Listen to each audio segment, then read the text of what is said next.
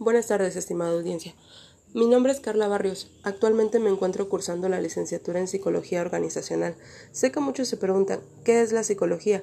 Y dicho por el doctor Vallejo Nájera en su libro Guía Práctica de la Psicología, es la ciencia que por objeto estudia la conducta, el porqué y el cómo del comportamiento humano.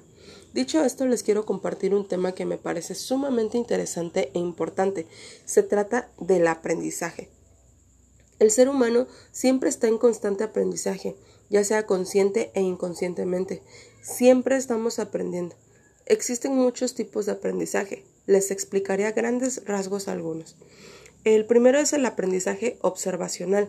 Es una de las formas más comunes de aprender, debido a que cada cosa que observamos nos genera un aprendizaje, pero en realidad es necesario observar cada detalle de la acción realizada, ya que ver y observar no es lo mismo. Aprendizaje memorístico. No es la mejor manera de aprender, ya que en cuestión académica o profesional no es recomendable, debido a que es mejor aprender y no memorizar. Sin embargo, para fechas, nombres y lugares sí es necesaria la memoria. El aprendizaje experiencial. Sé que muchos nos han dicho la frase, hasta que no te pase, no vas a aprender. Y es cierto, ya que muchos aprendemos mediante la experiencia. Los aprendices viven una situación o sucesos y aprenden a través de ella, mediante ensayo y error. Por eso, pero bueno, no es necesariamente debe ser una experiencia, una mala experiencia. Existe también el aprendizaje por descubrimiento, el favorito de los niños, ya que ellos, por ser nuevos en este mundo, están constantemente descubriendo aún no saben de lo bueno ni lo malo y necesitan estar en supervisión. Pero no solo los niños usan este aprendizaje, ya que los adultos se cuestionan, buscan información, relacionan algo nuevo de conceptos ya adquiridos y las organizan de acuerdo a su mundo. El aprendizaje colaborativo. Este aprendizaje es muy usado por los docentes ya que involucra la colaboración de un grupo de personas, trabajando de forma colectiva. Cada individuo logra descatar sus propias habilidades. Por ejemplo, el desarrollo del sentido de la responsabilidad, facilidad para adaptarse a trabajar en equipo, liderazgo, fomenta la competencia. De igual manera, mejora la comunicación entre estudiantes. Existen muchos tipos de aprendizaje, yo estoy hablando muy ampliamente de algunos que a mi parecer son un poco más comunes o más sencillos de identificar. Cada quien decide de qué manera quiere aprender. Lo que sí es importante es la práctica y ser constantes. Agradezco mucho su atención y les deseo mucha paz. Buenas tardes, estimada audiencia. Mi nombre es Carla Barrios. Actualmente me encuentro cursando la licenciatura en Psicología Organizacional. Sé que muchos se preguntan ¿qué es la psicología?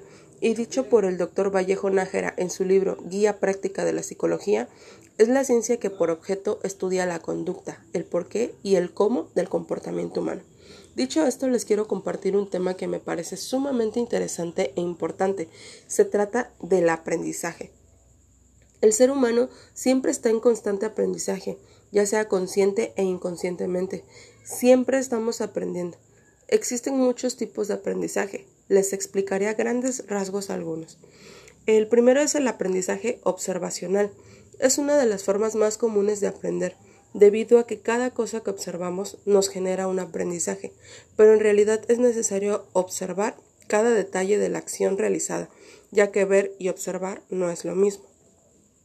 Aprendizaje memorístico. No es la mejor manera de aprender, ya que en cuestión académica o profesional no es recomendable, debido a que es mejor aprender y no memorizar. Sin embargo, para fechas, nombres y lugares sí es necesaria la memoria. El aprendizaje experiencial. Sé que muchos nos han dicho la frase, hasta que no te pase, no vas a aprender. Y es cierto, ya que muchos aprendemos mediante la experiencia. Los aprendices viven una situación o sucesos y aprenden a través de ella, mediante ensayo y error. Por eso, pero bueno, no es necesariamente debe ser una experiencia, una mala experiencia. Existe también el aprendizaje por descubrimiento, el favorito de los niños, ya que ellos por ser nuevos en este mundo están constantemente descubriendo aún no saben de lo bueno ni lo malo y necesitan estar en supervisión.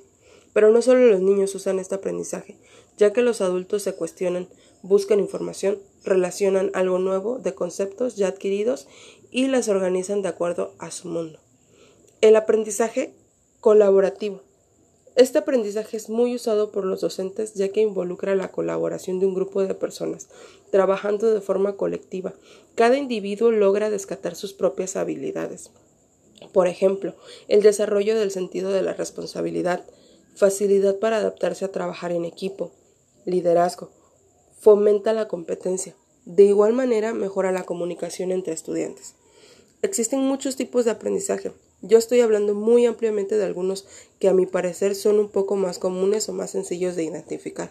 Cada quien decide de qué manera quiere aprender. Lo que sí es importante es la práctica y ser constantes. Agradezco mucho su atención y les deseo mucha paz.